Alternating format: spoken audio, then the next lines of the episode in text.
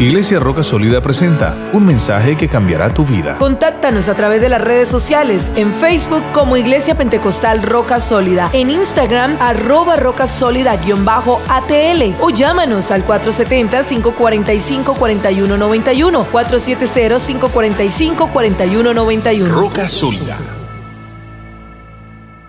Así de que esta tarde tengo una palabra de parte de Dios que habla a mi corazón. Amén. Yo no sé si ustedes conocen una vela cuando está a punto de apagarse. ¿Cuántos la conocen? Amén. ¿O cuántos han visto una lumbre, una candela cuando está que ya se muere la llama? ¿Cierto? Amén. Y hay una promesa en la Biblia, hermanos, que cuando Dios ve una llama que está a punto de extinguirse, de apagarse, y cuando Dios ve una caña o un pedazo de palo, amén, que está cascado, que está a punto de ser quebrado porque está carcomido y ya casi con nada se quiebra, Dios dijo que Él no quebraría la caña cascada. Y el pabilo que humeare, Él no lo apagará. O sea que si, si en esta noche tu vida es como una caña que está cascada, si esta noche amén, eh, tú tienes tu luz, pero tu luz está a punto de extinguirse, como que casi no brilla. El Señor no ha venido a apagar tu luz ni a quebrar tu caña. Él ha venido a darte nuevas fuerzas para que sigas adelante. Amén, porque Él es tu Dios. ¿Cuántos dicen amén? Así de que esa es una luz que está casi en vía de extinción, una luz que está a punto de apagarse. Y hay una historia en la Biblia de un hombre llamado Samuel. Él estaba durmiendo en el templo de Jehová. Y dice la Biblia que antes que la lámpara de Jehová fuese apagada, Jehová llamó a Samuel. O sea, antes que en el templo se acabara la luz que lo alumbraba, Dios encendió una luz en el profeta Samuel. ¿Cuántos dicen amén? Y yo creo que esta noche Dios ha venido a encender luces en tu corazón, en tu vida. Y si tu luz está a punto de apagarse, el Señor no va a permitir que tu luz se apague. Él no va a permitir, amén, que tú te apartes. Él no va a permitir, si pueden agarrar a la niña, les agradezco, hermanos. Amén. Él no va a permitir, hermano, que, que tu vida fracase, sino que Él te va a dar nuevas fuerzas para continuar. ¿Cuántos dicen amén? Señor. Ahora, yo no sé, hermanos, cuántos conocen aquí eh, o se han dado cuenta de ciertos animales que están en vía de extinción. ¿Alguien los conoce? Por ejemplo, yo sé que el cóndor es un animal, es un ave, amén, rapaz, que está en vía de extinción, está a punto de acabarse. Hay poquitos cóndores en el mundo, son muy lindos. Eh, ¿Cuántos conocen el águila real? Amén. Hay muy pocas águilas reales también en el mundo y por eso las que hay, ellos tratan de cuidarlas, tratan de mantenerlas porque hay poquitas, o sea, están en vía de extinción. Pero yo quiero hablarles, hermanos, de algo en la palabra de Dios que me late que también está en vía de extinción. Hay una disciplina en la Biblia que quizás por la circunstancia de la vida, amén, es como una luz que está a punto de apagarse. Es algo que los creyentes casi no practican. Es algo de los cuales los predicadores casi no predican. Amén. O por decir, algo que los predicadores casi no predicamos es algo que está en vía de extinción. Pero mi única esperanza es que Dios ha prometido no dejar apagar el pábilo que humeare. Y Él ha prometido no quebrar la caña cascada. Así de que no importa si esta disciplina ya no se practica en muchos creyentes, hoy Dios ha venido para hacer que se encienda la llama de nuevo. Amén. Él ha venido para darnos fuerzas por medio de su palabra. Génesis capítulo 24, allí sentaditos como están. Génesis capítulo 24, verso 62. Cuando lo encuentren, significan diciendo amén. ¿Están listos? Dice, y venía, ¿quién? Isaac. ¿Eres tú ese o era el otro? ¿Ah? Era el otro, no, no eras tú. Ok. Y venía Isaac del pozo del viviente que me ve, porque él habitaba en el Negev. Cuando la Biblia habla del Negev, te habla del sur.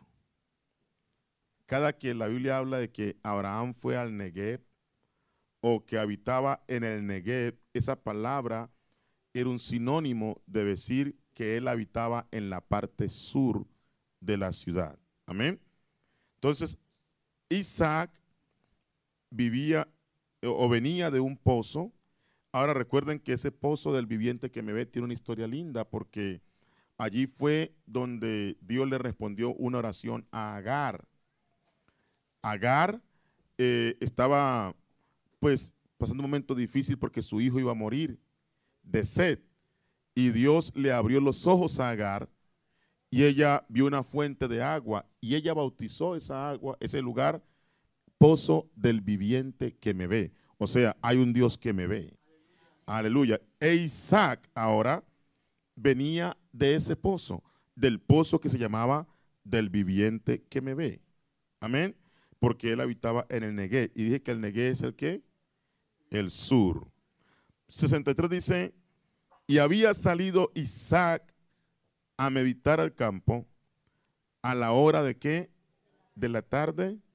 Y alzando sus ojos miró y aquí los camellos que venían. Lo que quiero hablar, hermanos, que está en vía de extinción hoy por hoy, se llama la meditación. Meditar.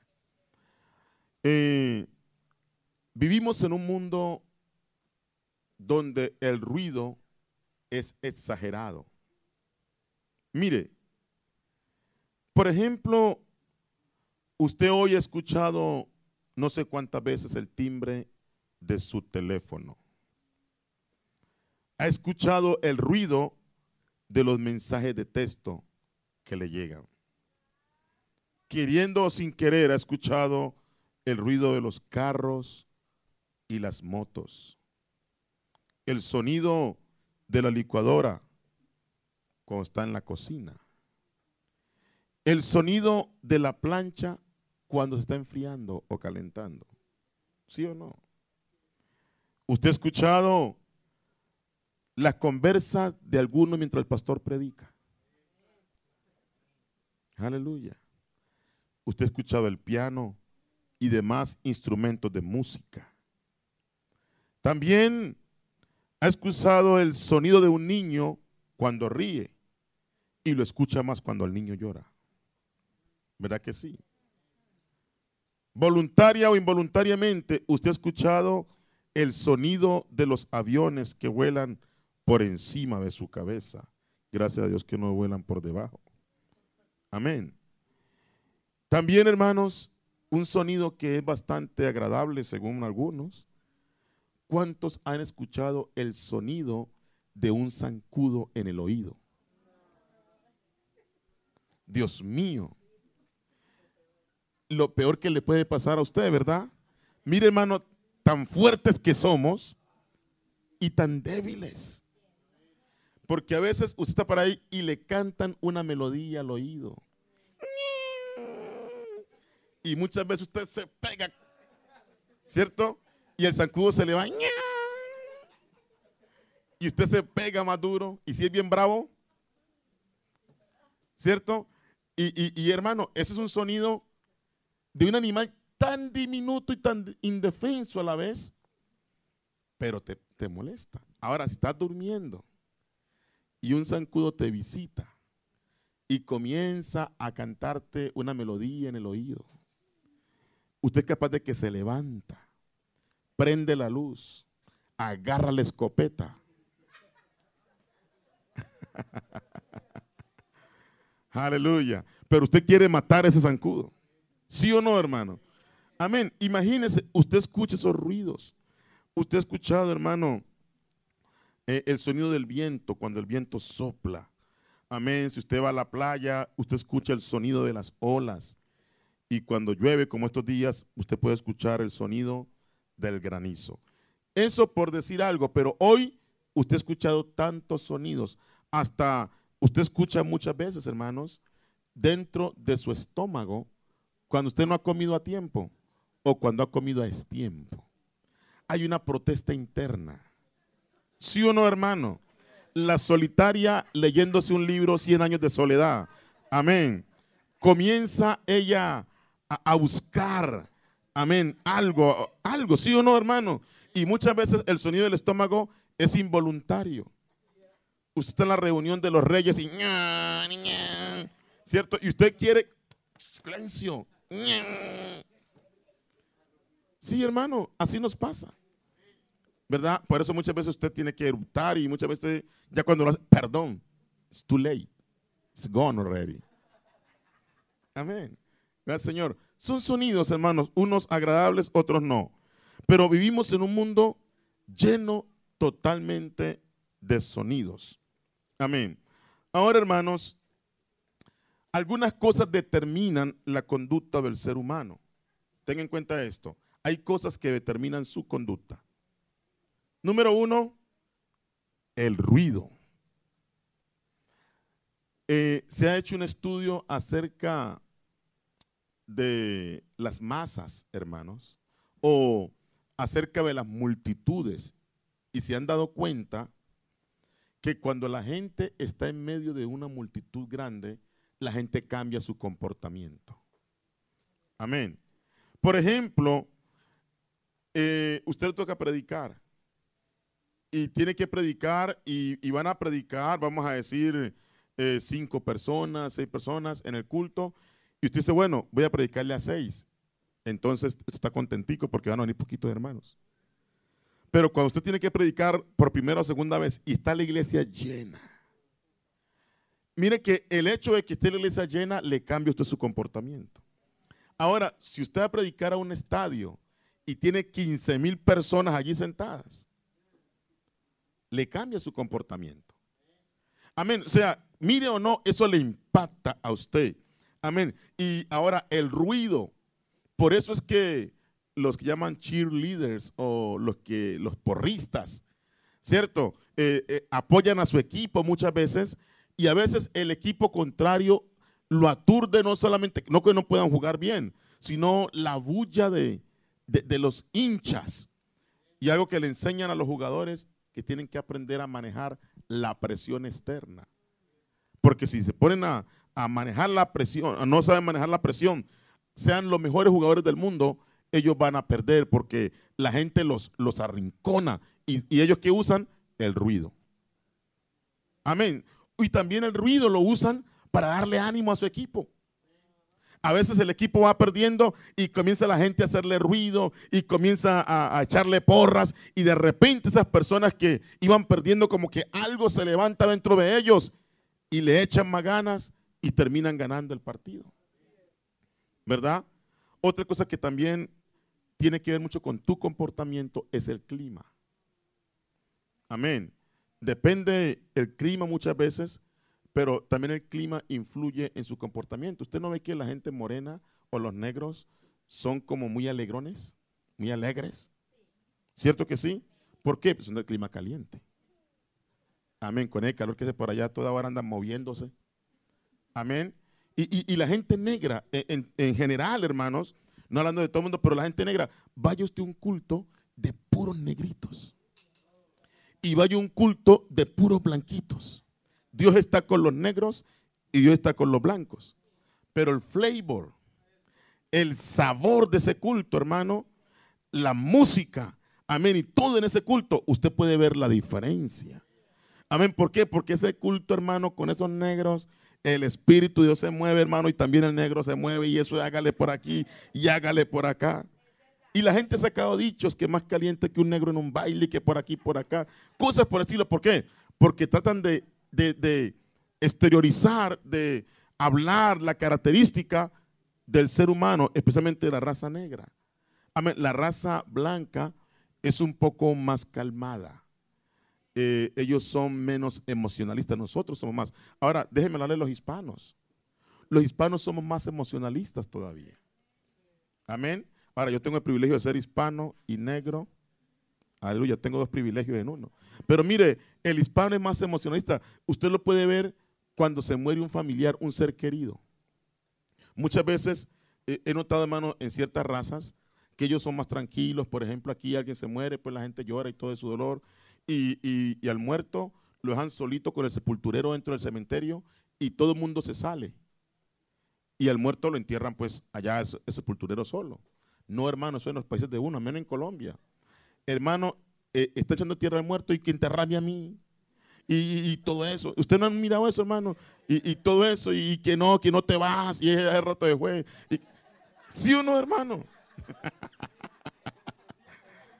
Seguro, yo no sé si usted ha notado eso, pero eso le dicen ahí, están enterrando y eso cada uno le echa un poquito de tierra y le tiran flores y todo eso y la gente se desmaya.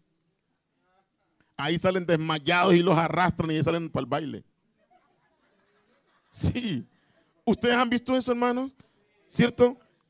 En cambio, yo he notado aquí los, en los entierros aquí, hermano, no, queda el sepulturero solo con su muerto ahí. Todo el mundo se sale.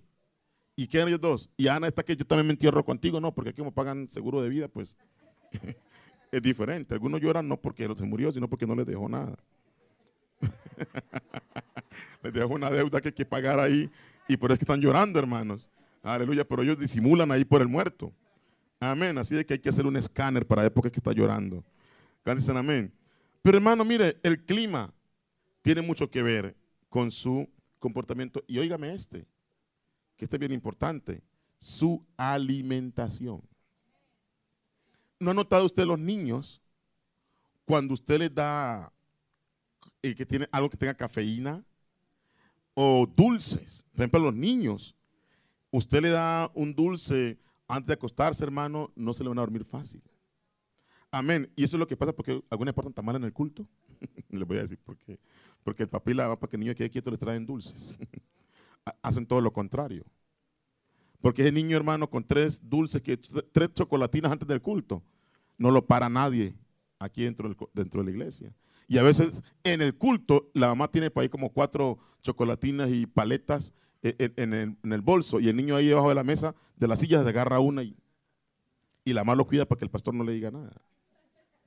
¿Cuánto es el nombre del Señor? Amén. Ahora que no está hablando alguno por ahí, ¿no? Pero hermano, la alimentación tiene mucho que ver. Amén. Eh, si usted es un hombre soltero, mire cómo se alimenta, ¿no? Y usted es una mujer soltera, mire cómo se alimenta. Tome el jugo de la passion fruit. Porque el jugo de la passion fruit le baja sus calorías. Algunos tienen que tomarse un, un basado sin un galón. Todos los días. ¿Cuánto dicen en el nombre del Señor? Hermano, la alimentación tiene mucho que ver. Yo no sé, pero hay gente por ahí soltera, hermano, que va a un restaurante y eso come una cantidad de marisco y todo, y después se dan contra el mundo. Amén. Tenga cuidado cómo se alimenta. Yo fui, mire, hermano, yo fui estudiante soltero en un instituto bíblico interno. Y habíamos hombres y mujeres. ¿Y qué nos daban ahí? Passion fruit, passion fruit. Y yo decía, pero ¿por qué tanto jugo de maracuyá llaman? Jugo de passion fruit de la parcha, llaman los, venezolanos. Claro, nos mantenían era controlados a puro juguito, hermano. Amén. No, Señor. Entonces, mire, hermano, su alimentación tiene mucho que también que ver con su comportamiento. Sepa que come. Amén. Si usted es soltero o casado, mire cómo se alimenta. No haya ahí, hermano, comiendo cosas que no debe y después no sabe qué hacer. Amén. Ah, es importante entonces saber que hay cosas que tienen que afectan su comportamiento. Dijimos que el ruido, ¿qué más? El clima y también ¿qué más? Su alimentación. Es muy importante usted cómo se alimenta. Amén. Por eso es bueno que usted de vez en cuando haga ejercicio. Queme calorías. Queme todas las tocinas y todo el tocino. O sea, usted trate, amén, de ayudarse, ayudarse. ¿Verdad que sí? Eso le ayuda, hermano, a mantener en forma y a mantener la mente un poco despejada. ¿No, Señor? Bien, hermanos. Entonces, yo no sé si ustedes alguna vez han hecho esto o han oído de personas que ah, llega un momento como que usted se siente estresado y, y como que todo lo que usted quiere es estar solo o sola.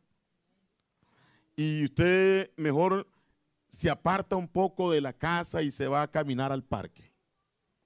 O va y se sienta debajo de un árbol. ¿Cierto? Y saca el teléfono y se mete en el Facebook. Ok, pero usted en ese momento quiere estar solo sola. Y tal vez usted dice, pero ¿qué me pasa? Estoy como aburrido. Usted a veces no entiende que el medio ambiente afecta también un poco su comportamiento. Y es importante usted en qué ambiente se desenvuelve. O sea, en qué área usted está desarrollando su vida. ¿Qué tiene que ver todo esto con la predicación? Es que, hermano, leímos al principio que Isaac había salido al campo. E Isaac, cuando salió al campo, miren lo que estaba pasando. Él estaba esperando que trajeran a su futura esposa. Él estaba a punto de dar un paso en su vida que nunca había dado. Era un soltero que se iba a casar. Pero ¿sabe qué hizo Isaac antes de casarse? Salió al campo en la tarde. ¿A qué? Meditar. Ahora, ¿qué es meditar? El término meditar está muy relacionado con el término rumiar. Ahora, ¿qué es rumiar? Saben que las vacas, cuando ellas comen, ellas ingieren todo su alimento y luego ellas van a cierto lugar, se acuestan o se echan, como le quiera decir usted, y devuelven el alimento y comienza a remasticarlo, rumiar. ¿Sí me entiende? Entonces, como que la vaca está meditando, como que hubo un tiempo de llenarse la panza, pero hay otro tiempo en que ella se dedica a sacar todo eso otra vez y a remasticarlo y a sacarle el mejor provecho a su alimento. Desde el punto de vista bíblico, hermanos, cuando hablamos de meditar, estamos hablando de pensar pacíficamente. Óigame esto. Nosotros como creyentes, hermanos, cristianos, somos muy dados al ruido, nos gusta el ruido. A Dios le gusta el ruido. A Dios le gusta la danza. A Dios le gusta, amén, que, que saltemos, que le alabemos con instrumentos, con panderos. Lea el Salmo 150. Pero no olvide que hay otra parte de la alabanza y de la adoración que se llama la meditación. Es allí donde quizá no hay música. Es allí donde no estamos con todos los hermanos de la iglesia. Es allí donde muchas veces tenemos que hacer como Isaac, irnos solos al campo. ¿Y sabe qué hizo Isaac? Se fue junto a un lago, el lago o el pozo del viviente que me ve. Y allí él meditó todo el tiempo mientras esperaba a su amada esposa. Eso se nos ha olvidado muchos, hermanos. ¿Por qué? Porque hoy competimos con una cosa que se llama iPad. Competimos con el teléfono, viene el internet, viene eh, eh, tantas cosas que muchas veces, hermano, óigame, hemos caído en un vicio que usted no puede entrar al baño si no se lleva el teléfono. Si usted ha caído en eso, usted está enfermo. Gracias por el silencio, porque la mayoría lo hace. Se mete con el teléfono al baño. Una, o usted tiene teléfono dependencia o no quiere que nadie le mire el, texto que le llega cuando usted entra al baño. Porque así pasa. Amén. Mire, analice usted en qué estado ha caído el teléfono, el iPad, la música, los audífonos, todas esas cosas, hermanos, son ayudas, pero cuando usted se vuelve adicto a que tiene que tener unos audífonos en el oído, que tiene que tener el teléfono en su mano, el iPad, se sienta a comer, ahí está, hermano, eh, eh, eh, el niño jugando con el iPad, usted sentado comiendo y allí en internet y todo. O sea, todo eso es un mal que te está robando el privilegio de pensar y de meditar. Y muchos creyentes están dejando que el diablo se les robe eso. Por eso mucha gente toma decisiones a priori. Eso quiere decir sin pensar. Es que no sacan tiempo para meditar. Amén. Se predica el mensaje. Hermano, ¿qué predicó el pastor? Hermano, el mensaje estuvo buenísimo, pero ¿de qué habló? Yo no me acuerdo. Lo que sí me acuerdo es que estuvo muy bendecido. Pero, ¿de qué predicó? La verdad, yo no me acuerdo. ¿Sí o no, hermano? Ahora la pregunta es, si usted no se acuerda de una predicación, ¿cómo hace para obedecerla? Ese es el asunto. Dios nos manda a que no seamos oidores olvidadizos. Oiga eso, oidor olvidadizo. O sea que usted oye y oye mensajes y todos se le olvidan. Por un oído le entra y por otro le sale. No, mi hermano. Amén. Uno tiene que meditar en la palabra. Usted escuchó un mensaje. Ahora, tengo que entrar en la Biblia porque el tiempo se me va. Pero mira el Salmo 77, el verso 12. Salmo 77. Salmo 77, el verso 12. Dice así. Meditaré en qué? En todas tus obras y hablaré de tus hechos. Oh Dios, santo es tu camino. ¿Qué Dios es grande como nuestro Dios? Tú eres el Dios que hace maravillas. Hiciste notorio en los pueblos tu poder. Con tu brazo redimiste a tu pueblo, a los hijos de Jacob y de José. Selah. Te vieron las aguas, oh Dios, las aguas te vieron y temieron. Los abismos también se estremecieron. Las nubes echaron inundaciones de aguas, tronaron los cielos y escurrieron tus rayos. La voz de tu trueno estaba en el torbellino. Tus relámpagos alumbraron al mundo. Se estremeció y tembló la tierra. Y todo esto, hermano, es producto de lo primero que él dijo. Él dijo que meditaré en todas tus obras. ¿Cuántos dicen amén? Entonces, hermano, saque tiempo para meditar en lo que Dios ha hecho. A usted y yo cantamos esa canción, cuando pienso en su bondad y en lo que hizo por mí. Quiero cantar, cantar, cantar sin parar. Pero la verdad es esta, la pregunta es esta. ¿De verdad saca usted tiempo para pensar en su bondad?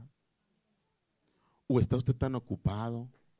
¿Está tan ocupado en su vida, hermano, que usted no saca tiempo para evangelizar o para meditar o para, para pensar en lo que Dios ha hecho en su corazón? Entonces el salmista, él habla de eso. El Salmo 143, el verso 5. Salmo 143, 5. ¿Qué dice? Me acordé de los días antiguos, meditaba en todas tus obras. Mira lo que dice ahí. Reflexionaba en las obras de tus manos extendí mis manos a ti, mi alma a ti como la tierra sedienta. Oiga, cuando él comenzó a meditar, cuando él comenzó, dice ahí que reflexionar. O sea que cuando hablamos de meditar, ¿de qué estamos hablando? De reflexionar. Óigame esto. Usted nota que hoy en día sale una religión que son los yogas o el yoga. Es una religión, hermano donde la gente se sienta ahí y ponen su cuerpo en cierta posición y luego comienzan a, concentrarse y sacan unos sonidos de ultratumba, ¿cierto? Y, usted, eh, dice, ellos dicen que están meditando. Esa no es la meditación de creer, eso es una religión diabólica. Sí, hasta ya los enseñan en los colegios, en las universidades. Pero ojalá que ningún hijo de Dios practique eso. Eso no es de lo que la Biblia habla. La Biblia dice que Isaac salió a meditar al campo.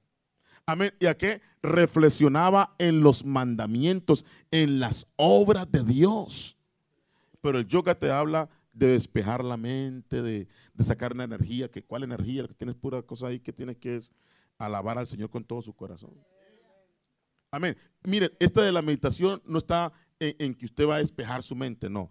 Permite que Dios, dice la Biblia, tú guardarás en completa paz a aquel cuyo pensamiento en ti persevera, porque en ti ha confiado. Dios va a guardar en paz a aquellos que piensan en Él. ¿Cuántos dicen amén? Entonces, hermanos, el salmista dice, me acordé de los días antiguos, meditaba en todas tus obras. Saque tiempo para meditar. Mire esto. Y yo le decía al Señor esta tarde cuando estaba escribiendo esto, le dije, Señor, de verdad, cuando una persona medita en, en tus caminos, no tiene nada de qué quejarse. Hablaba con alguien esta tarde también, le dije, mire, haga un inventario de lo malo que Dios ha sido con usted y lo bueno que ha sido. Haga dos listas. Diga, Señor, usted ha sido malo conmigo en esto. Hágale la lista de las cosas malas que Dios ha hecho y haga una lista de las cosas buenas que Dios ha hecho. Y usted va a ver la diferencia. Es más lo que Dios te ha dado a ti, te ha bendecido. Amén. Cuando tú comienzas a meditar en que tienes salud. Eh, eh, el otro día les conté que llamé al misionero, un anciano, y, él estaba al otro lado de la línea y me dijo, le hermano perdón, mucho gusto escucharlo. Y me dijo, si usted me escucha y yo le escucho, eso quiere decir que estamos vivos, vamos a alabar a Dios. El simple hecho de podernos escuchar, hermano, el hecho de poder mirar el poder oír. Usted le pregunta, mire, Bartimeo, cuando el Señor le dijo, ¿qué quieres que te haga? Bartimeo, hubiera pues, Señor, yo necesito 20 millones de dólares. Y era la oferta del cielo. Dios le estaba diciendo, ¿qué quieres que te haga? Pero Bartimeo, ¿qué le dijo? ¿Qué le dijo? Que recobre. Hermano, Bartimeo lo que más anhelaba en la vida era ver, y usted ve y está quejándose. ¿Sí o no? Eh, eh, mire, una vez en mi país, iba caminando en la calle y un hombre me detuvo en la calle. Ahora, normalmente uno piensa que le van a pedir dinero, uno piensa que lo van a robar, uno piensa de todo. Cuando alguien te detiene, mí únicamente quiero que me escuche. He estado muchos años en la cárcel y hoy me dejaron libre. Quiero que la gente lo sepa. Todo lo que necesitaba era alguien que lo escuchara. Él quería compartir que él estaba libre. Para eso, era un desconocido. Solamente quiero que usted me, me escuche que yo estoy libre. Amén. Hermano, medite, usted está libre, usted puede caminar, amén, usted puede eh, venir, mire, usted no tiene un policía que anda detrás de usted buscándolo y toda cuestión así, usted puede levantar sus manos, venir a la casa del Señor, alabar a Dios, Dios ha sido bueno con usted, Él ha sido bueno conmigo, amén, nos ha bendecido, Él nos ha dado el pan de cada día, amén, nos da el aire que respiramos, el sol que nos calienta, muchas veces cuando uno no medita en Dios, se convierte en un malagradecido. Piense, ¿cuánta gente desea comer lo que usted desprecia? Lo que usted vota. Amén. Yo eh, en la casa, hermano, hacen los niños que yo no quiero esos cereales, que yo no quiero esto, que yo no quiero esto. Ojalá cuando yo, fuera, cuando yo era un niño, decía la hermana Berta, ojalá que en mi casa hubieran habido tantos tarros de cereales Hermano, yo vine a comer cereales como a los 18 años. Amén. Lo demás era arroz. Mira, aquí está el resultado, hermano. ¿Cuál es el nombre del Señor Jesús? Amén. Pero la verdad, hermano, a veces nuestros niños aquí y, nuestros jóvenes, y aún nosotros, que ya venimos viejos aquí a este país. Amén. Ya nos americanizamos, hermano, y, ya queremos, eh, eh, ya despreciamos. Mire, a veces no queremos ni comer aquí en la iglesia. Preferimos irnos a otros lugares, hermano, porque ya nos hace mucho calor, porque hay mucha gente. No, no es eso, hermano. En tu país comías en tierra. Ni comedor había muchas veces, Ni cuchara, eso era con la mano y lo que fuera. Y aquí, como ya tenemos un dolarito más, ya vamos a los restaurantes y cosas por el estilo. ¿Sí o no? Malagradecidos, ¿no? Gracias, Señor. Pero que Dios nos ayude, hermano. Señor, eh, eh, muchos de nosotros teníamos allá un solo par de zapatos cuando teníamos o dos y aquí ya tenemos tantos pares de zapatos y A veces, hermano, le pedíamos a Dios un carro. Una vez veníamos con mi esposa y un pastor, amén, y, veníamos, hermano, estaba cayendo un aguacero y, y, bueno, era un camino difícil. Y yo le dije, pastor, venía un señor en un carro bien bueno, y le dije, pastor, voy a ahora para que Dios te regale un carro de esos. Y él miró el carro y dijo, hmm, si Dios me da mi carro, yo para acá no lo meto. Yo le dije, por eso es que Dios no te va a dar nada. Y hasta el sol de hoy no tiene, hermano. Porque, hermano, imagínese, va, habíamos caminado como dos horas, habíamos con la lengua afuera por montañas. Amén. Y, se me ocurre a mí pedirle a Dios que le venía con un carro y dice, no, si Dios me lo da, olvide, yo mi carro por acá no lo meto. Todavía, hermano, creo que va a morir de pie. ¿Cuánto el nombre del Señor? Entonces, uno tiene que tener, uno tiene que ser agradecido. Tenga gratitud en su corazón. Amén. Salmo 4.4. Salmo 4.4. Dice, temblad y no pequéis. Salmo 4.4. Temblad y no pequéis. Meditad en dónde? En vuestro corazón. Mira lo que dice, estando en vuestra cama y qué. Mm. Óigame, ojalá que usted y yo no seamos de aquellos que se acuestan con el celular, en el Face, textos, y lo último que usted hace antes de dormir es mirar el Face, y lo primero que hace cuando se levanta si eso le pasa a usted, he venido a diagnosticarle que espiritualmente y emocionalmente usted necesita una liberación. Yo lo digo. Y si usted no controla eso, eso lo va a controlar a usted. Gente que ha perdido sus hogares por estar en esas cosas. Las redes sociales, hermano, se convierte en una droga electrónica. Es como una droga que agarra a la gente. Usted tiene que aprender a dominar esas cosas. Hay que traer el pensamiento cautivo a Jesucristo. No se deje engañar al diablo. Medite en los mandamientos. Dice, medita estando en vuestra cama y que callad. O sea, por un momento piensa en la grandeza de Dios. Esto no está en mi nota, pero me acaba de llegar ahora vía Espíritu Santo. Póngame el Salmo 8 ahí. Amén. El Salmo 8.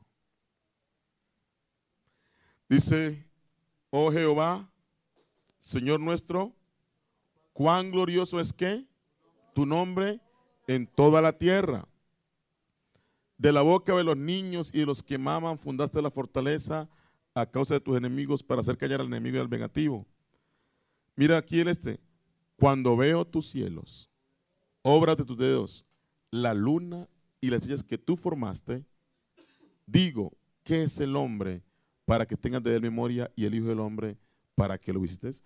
O sea que el salmista, él en las noches levantaba sus ojos y comenzaba a mirar la luna, miraba las estrellas y ahí comenzaba a alabar a Dios. Digo, ¿qué es el hombre? ¿Qué soy yo comparado con una estrella? ¿Sabe cuánto es la, la dimensión de una estrella, hermano? Una estrella es 50 veces más grande que la Tierra. Una sola estrella. 50 veces más grande que la Tierra. Imagínese, corazón, ahora, si ustedes están, tan lejos y usted las alcanza a ver y tienen luz propia. Amén. Y gracias que cuando ellas se desprenden, hermanos, vienen por diferentes capas y se van descomponiendo, son gases. Si no, una estrella, cae a la tierra y ya, se acabó esto. Amén. Así es que el salmista pensó, él dijo que él meditaba en esas cosas estando en su cama y él decía, Señor, cuando yo miro los cielos, obra de tus dedos, la luna y decía que tú formaste, digo, ¿qué es el hombre? Yo no sé si usted alaba a Dios en medio de, de los rosales, de las flores, de la mar, Amén. A veces cuando he ido en los aviones, eh, que logro mirar el horizonte y, el sol cuando se oculta y cómo es como si fuera un tapiz que Dios pone de, nubes. Digo, Señor, gracias por pintarme este cuadro tan lindo para alabar tu nombre. Y muchas veces en los aviones, hermano, allí comienzo a alabar a Dios y siento su presencia. por su misericordia. Amén. Hermano, un corazón agradecido. Cuando una persona aprende a meditar en Dios, usted nunca va a estar triste. Eso de la depresión, la depresión, óigame, la depresión es producto de la ingratitud. Si usted es una persona que sufre de la depre, que es un demonio, eso no sale con medicamento, hermano, eso de que le dan es un calmante nomás. Pero ¿sabe qué es la depre? Es la falta de gratitud. Pero cuando una persona agradece a Dios, la Biblia dice, da gracias a Dios en todo. El salmista dijo, bendeciré a Jehová en todo tiempo. Su alabanza estará de continuo en mi boca. En Jehová se gloriará mi alma, lo oirán los mansos y se alegrarán. Él no solamente lo dijo, él lo cumplió. Cuando andaba huyendo de, de Saúl y de Salón en el desierto, allá hermano, en medio de la soledad, él escribió el salmo que dice, Dios, Dios mío eres tú, de madrugada te buscaré en tierra seca y árida donde no hay aguas. O sea, allí donde no hay agua, te voy a lavar. Amén. Era tan sensible el salmista, hermano, que una vez él dijo, ¿quién me diera a tomar del pozo, del agua del pozo de Belén? Y hombres guerreros fuertes fueron e irrumpieron contra el pozo o contra los filisteos y, él, agarraron el agua y se la trajeron al rey. Y cuando el rey tenía el agua en la mano, él dijo, ¿cómo yo beber esta agua? Esta agua es como sangre. Ellos arriesgaron su vida. Esta agua, aunque es agua, fue a precio de sangre. Dice que él la derramó para Jehová. Hermano, aparentemente, decide ellos haber corrido tanto. Rey malagradecido. Casi me mato. Arriesgué mi pellejo. Arriesgué a dejar a mi mujer viuda y a mis hijos huérfanos le traemos el agua con tanto sacrificio para que usted venga y la bote. Pero no era botar el agua. Él la derramó como una ofrenda delante de Dios. Hermano, era tan sensible este hombre que él dijo, esto Dios lo está viendo. Señor, esta agua la derramo para ti. Dios mira lo que usted y yo hacemos, hermano. Medite en sus mandamientos. No sea malagradecido. Deje de quejarse. Cambie sus quejas por alabanza.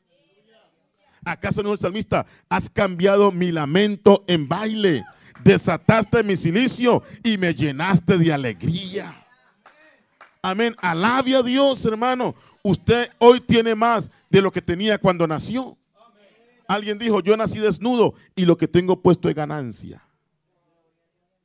¿Sí o no? Usted no trajo un par de calcetines, usted no trajo nada a este mundo y sin duda usted no puede llevar nada. Usted hoy tiene más que cuando nació. Sea agradecido, dele gracias a Dios. Algunos que yo no quiero vivir, no quiere, mal agradecido. Dios te regaló la vida. ¿Cómo no quiere vivir?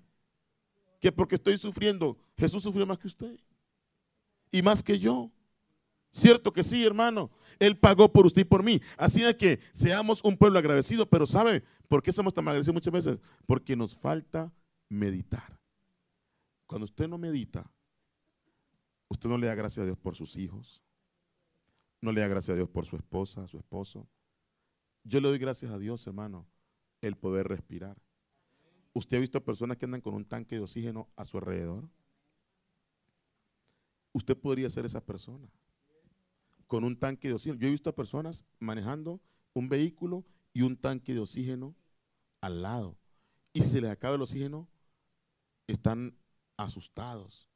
Dependen de eso. Usted no, usted gracias a Dios, hermano, por la misericordia de Dios. Usted no necesita un tanque de oxígeno para alabar a Dios. Usted puede correr, usted puede levantar sus manos, usted puede abrir sus labios, usted puede decir aleluya, usted puede decir gloria a Dios. ¿De qué se queja? Alguien dijo, aprendí a darle gracias a Dios porque no tenía zapatos cuando miré a alguien que no tenía pies. A veces que esos zapatos no me los pongo, que esos zapatos no me gustan, aburridos, porque no tiene zapatos nuevos. Dele gracias que tiene pies. Hay personas que no tienen pies y ven más contentos que usted. No tienen manos y ven contentos. Gente que no tiene voz para alabar a Dios. Usted tiene su voz, hermano. Alaba a Dios con vuestra garganta y espada de dos filos en sus manos. Alabe a Dios con sus ojos. Amén. Alábele con sus oídos. Aleluya. Todo lo que respire, dice la Biblia, alabe a Jehová. Medite en sus pensamientos. Medite en, en los mandamientos del Señor. Medite. Dios no todas las veces, y termino con esto, Dios no todas las veces te habla en medio del ruido. Dios no todas las veces te habla en medio de la danza. La Biblia dice en Eclesiastés capítulo 3, todo tiene su tiempo y todo lo que se quiere bajo el cielo tiene su hora. Y luego dice, tiempo de bailar y tiempo de endechar. ¿Qué es endechar? Llorar. Cuando se, se te muere la mamá, no es tiempo de bailar. Muere tu esposo, muere tu hijo, eso no es tiempo de bailar. Amén, se muere su esposo y usted va para una fiesta, se le dañó la fiesta. Yo tengo un, tenía una oveja, hermano, que él se casó, se fue a luna de miel y el primer día de su luna de miel se le murió su abuelo. Amén, se le dañó su luna de miel porque el dolor de haber perdido a su abuelo que era como su papá. Amén. Quiero decir con esto que a veces Dios no te va a hablar en medio del ruido, de, la alabanza, de... No, no, no, a veces Dios te habla en el silencio. Fue el caso del profeta Elías, Primera de Reyes 19, 7. Amén, y estamos terminando. Primera de Reyes 19, 7. Ojalá que todos tengan su Biblia en Primera de Reyes 19, 7. Y volviendo el ángel de Jehová la segunda vez lo tocó diciendo, levántate y come, porque largo camino te resta. Se levantó pues y comió y bebió, y fortalecido con aquella comida caminó cuarenta días y cuarenta noches hasta Oreb, el monte de Dios, y allí se metió en donde? Una cueva donde pasó la noche. Y vino a él palabra de Jehová, la cual le dijo, ¿qué haces aquí? Elías. ¿Dónde estaba él? En una cueva. Él respondió, he sentido un vivo celo por Jehová, Dios de los ejércitos, porque los hijos de Israel han dejado tu pacto, han derribado tus altares y han matado a espada a tus profetas, y solo yo he quedado y me buscan para quitarme la vida. Él le dijo, sal fuera y ponte en el monte delante de Jehová. Y ahí está, ¿no? Versículo y aquí Jehová que pasaba. ¿Quién pasó? Jehová. Y un grande y poderoso viento que rompía los montes y quebraba las peñas delante de Jehová. ¿Qué era eso? Un tornado. Pero ¿qué dice ahí, hermanos? Pero Jehová no estaba en el viento. Y tras el viento un terremoto ¿Qué hace un terremoto? Te estremece. Pero ¿qué dice? Jehová no estaba en el terremoto. Y tras el terremoto un fuego. Pero Jehová no estaba en el fuego. Y tras el fuego un silbo apacible y qué más. Y delicado. Y cuando lo oyó Elías, cubrió su rostro con su manto y salió y se puso a la puerta de la cueva. ¿Qué quiere decir eso? Dios te hablará muchas veces en el silencio. A veces pensamos que el culto estuvo bueno cuando el predicador predicó y corrió y sudó y, pegó grito y terminó con amigdalitis y, todo eso y, le colocaron todo el volumen a la guitarra y todo el volumen al piano y salimos con dolor de cabeza y, rompieron la batería y nos dimos contra el mundo. Oh, qué bueno que estuvo el culto. Hermano, tenemos un mal concepto muchas veces. Porque Dios no todas las veces escoge hablarte de esa manera. Él no estaba en el viento, él no estaba en el terremoto, él no estuvo en el torbellino, él no estaba en el fuego envolvente. Él estaba donde? En el silbo apacible. ¿De qué te habla eso? ¿Sabe qué le habla eso? Medita. Saca tiempo para meditar. Hay decisiones como las que tuvo Isaac. Isaac iba a casarse, estaba esperando a su mujer. Él necesitaba que meditar. Hermano, medite. Usted va a hacer transiciones en su vida. Usted va de la escuela a la universidad. Medite. Usted se va a casar. Usted consigue una novia, un novio. Medite. Haga una lista. ¿En qué me beneficia este hombre, esta mujer? ¿En qué me beneficia? ¿Qué trae? ¿Qué me quita? Haga un balance. Póngalo ahí. Óigame, hermano. No le eche la culpa a Dios por el fracaso. Yo he aprendido que muchos creyentes han fracasado en su hogar porque se dejaron llevar únicamente de los sentimientos, de la belleza de él o la belleza de ella, o sencillamente una pasión de la carne. Y no me evitaron, hermana, ame con el corazón. ¿Me están oyendo, hermanas? ¿Ame con qué? Con el corazón. Y me toco la cabeza. Piense, si este hombre es un perezoso hoy, será un perezoso mañana. Pastor, usted no es tan lindo que canta. Déjalo nomás. No le va a cantar todo el día. No a pagar los biles con cantos. Ni a traer el mandado, la marqueta, la casa cantando. Tiene que trabajar. Entonces, usted pone a ver al jovencito que está en la casa, que, que, hermano, el papá lo mantiene, la mamá lo mantiene y anda buscando novia. Y usted, ay, tan lindo. Hermano, hermana, escúcheme. Si no se mantiene el solo, la va a mantener a usted. Hablemos de las jovencitas, hermanos, que no tienden la cama en la casa perdóneme todo el respeto, dejan la ropa tirada en cualquier parte. Tiene que venir la mamá y todo recogiéndole regueros. No recoge sus propios regueros. Le va a recoger regueros a otro. Medite. Amén. La pueden a cocinar un huevo, se le quema el huevo, hermano. No sabe. Medite, medite, medite. Hey, piensa, sea inteligente. ¿Me están oyendo? Sea inteligente. No, pastor, si es la voluntad de Dios, no cuento de la voluntad de Dios. Dios ha puesto una inteligencia en usted. Y esta noche Dios me ha dicho que le diga a usted que aprenda a meditar. Piensa en qué le conviene a este hombre, en qué le conviene a esta mujer, en qué le conviene a mis hijos, en qué le conviene a la iglesia, que esto me conviene o no, en qué le conviene esto al reino de Dios. Piense en, la compatibilidad eh, eh, de edades. Amén. Si usted se casa con un hombre que es 30 años mayor que usted, usted tiene 15, eh, él tiene 45 años. Cuando usted tenga 30, hermanas, él ya tiene eh, un, paso cerca del cielo. Amén. Ya no se aplica colonia, se aplica formol. ¿Cuántos son el nombre? De verdad, hermano. ¿Sí o no? Después usted está sufriendo porque ya este hombre no le responde y cosas por el estilo. Piense. Tenía que haberlo pensado 20 años atrás. It's too late now. ¿Sí o no? Dios le ha dado a usted un raciocinio.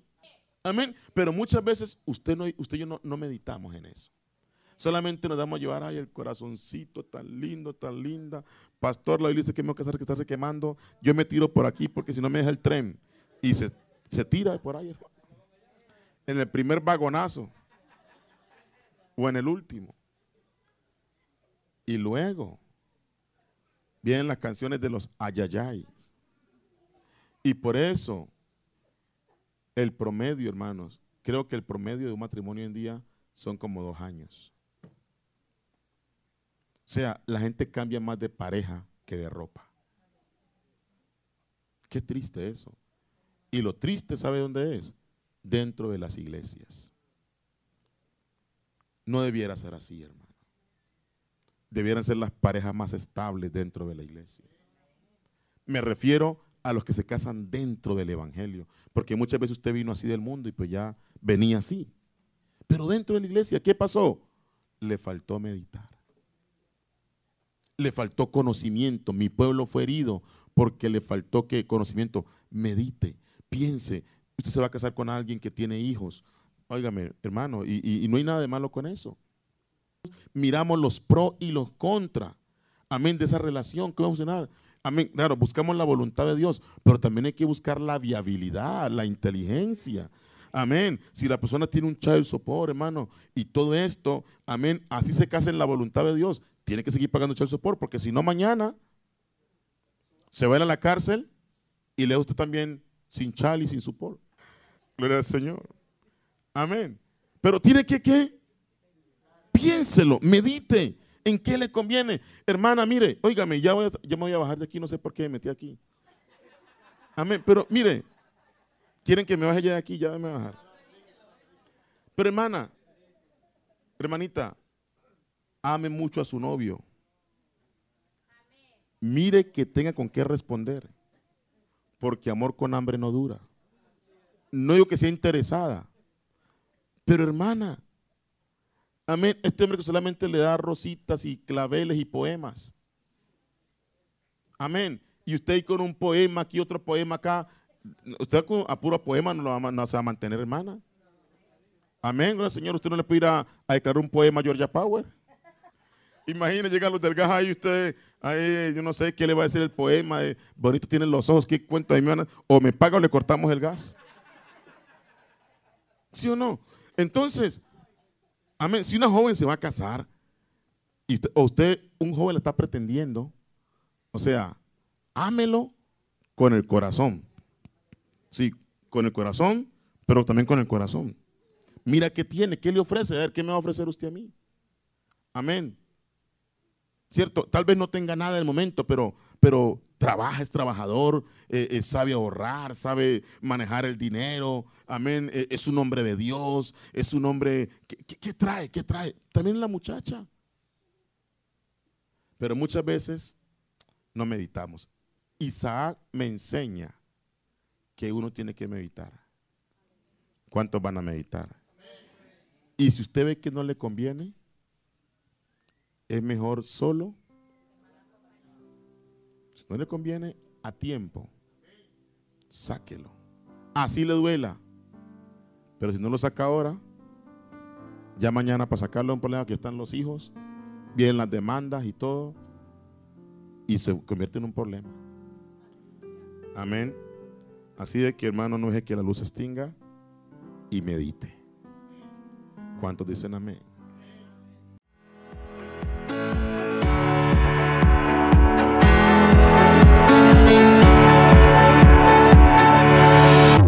Un mensaje de la Iglesia Pentecostal Roca Sólida. Recuerda contactarnos a través de las redes sociales, Facebook Iglesia Pentecostal Roca Sólida, Instagram arroba roca sólida-atl o llámanos al 470-545-4191. Un ministerio que cambia vidas.